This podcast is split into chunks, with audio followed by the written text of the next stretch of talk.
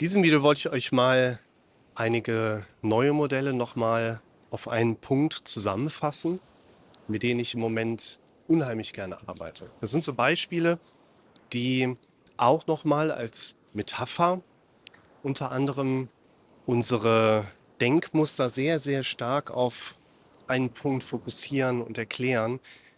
Und in den letzten paar Wochen habe ich diese Dreierkombination eigentlich immer total gerne mit eingebracht, um nochmal zu erklären, auch aus einer neuen Perspektive, teilweise für langjährige Klienten auch, wie unser Denken funktioniert und wie wir da eben eingreifen müssen.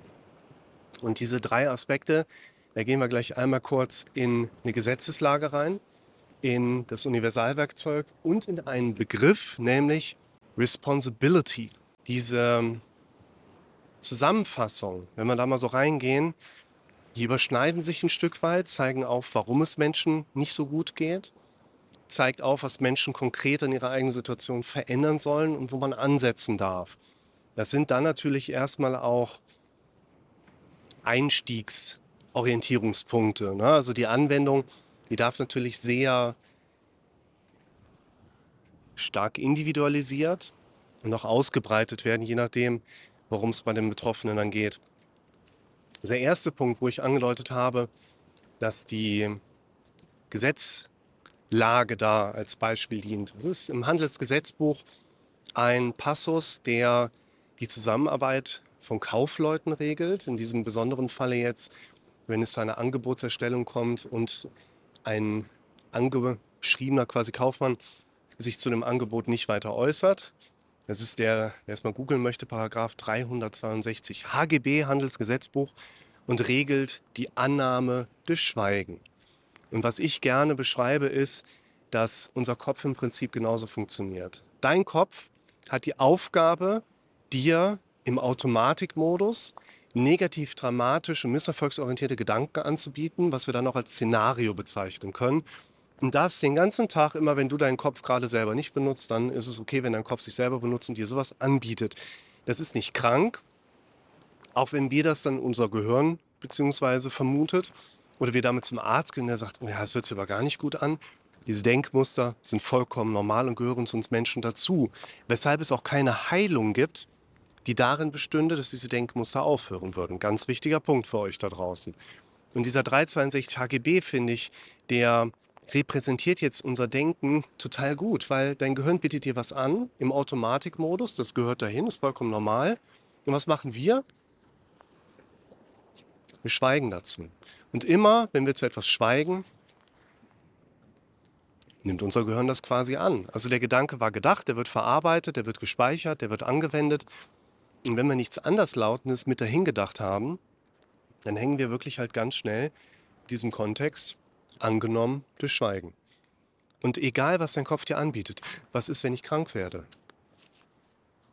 Annahme durch Schweigen. Was ist, wenn meinem Partner was passiert? Was ist, wenn meinen Kindern was passiert? Was, wenn ich in den Urlaub fahre und äh, wir werden krank? Was ist, wenn ich kein Geld mehr habe? Was ist, wenn keine Ahnung, was passiert? Immer, wenn du auf so eine Befürchtung schweigst, haben wir Annahme durch Schweigen.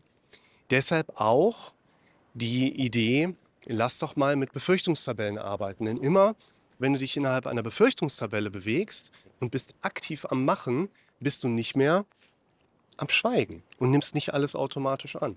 Also, erster Punkt, den ihr euch mitnehmen dürft, versucht mal darauf zu achten, wie oft ihr im Leben eigentlich noch schweigt und früher zu all den Dingen, die euer Kopf euch immer geschwiegen, also angeboten hat, geschwiegen habt. Ganz wichtiger Punkt. Erstens. Zweitens. Ein Klient in der Sitzung gefragt, oder mehr oder weniger gesagt, hey, weißt du, am liebsten hätte ich natürlich ein Universalwerkzeug am Ende des Tages, was immer funktioniert, aber das wird es ja wahrscheinlich nicht geben. Ich würde sagen, interessant ist, was die Leute sagen. Oftmals ist noch interessanter, was die Leute nicht bzw. noch nicht erzählt haben. Und wir Menschen haben einige Denkmuster, die sehr vorhersagbar sind, die mir halt sehr oft begegnen im therapeutischen Alltag.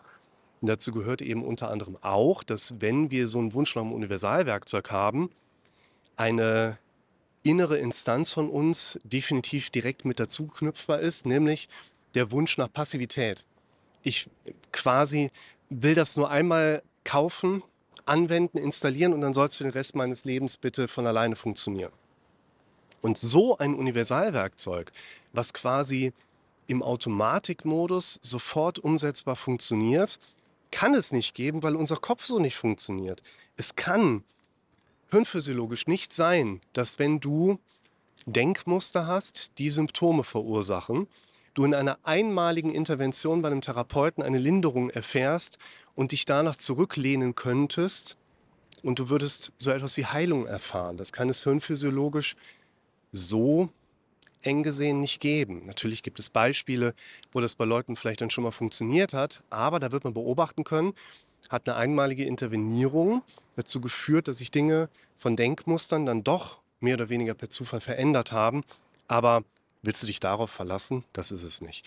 Und deshalb das Universalwerkzeug aber wiederum, habe ich gerade schon angedeutet, das gibt es. Was ist das?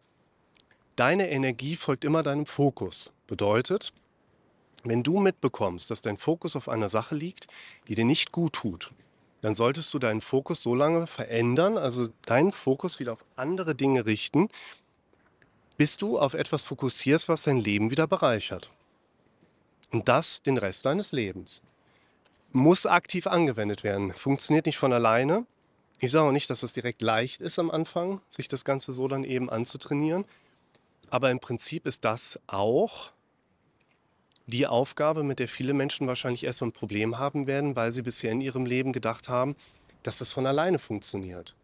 Das Leben funktioniert ein Stück weit auch von alleine, aber ein glückliches Leben wird nicht von alleine funktionieren. Ganz wichtiger Punkt. Und deshalb zweitens das Universalwerkzeug für die Sinnsuche in dieser mehr oder weniger sinnlosen Welt. Achtet darauf, auf was liegt euer Fokus. Und wenn euer Fokus auf etwas liegt, was dich nicht glücklich macht, dann verändere deinen Fokus. Drittens, das ist mein Lieblingswerkzeug im Moment, der Begriff Responsibility. Wird ja gerne übersetzt mit Verantwortung. Wenn man sich den Begriff mal näher anschaut, Response und Ability, dann heißt das vielleicht so konkret übersetzt weniger Verantwortung, sondern mehr Fähigkeit, Antwort zu geben. Und das Interessante für uns ist doch jetzt gerade die Frage, wie oft gibst denn du dir selber, also du deinem Gehirn, was im Automatikmodus dir Sachen anbietet, schon eine Antwort? Wie oft bist du derjenige, der deinem Gehirn vielleicht nicht nur eine Antwort gibt, sondern auch mal eine Vorgabe gibt, in welche Richtung geht es eigentlich gerade? Wie oft hast du in der Vergangenheit eigentlich eher noch keine Response gegeben und zu den Dingen geschwiegen, die in deinem Leben aber eigentlich schon eine große Bedeutung haben?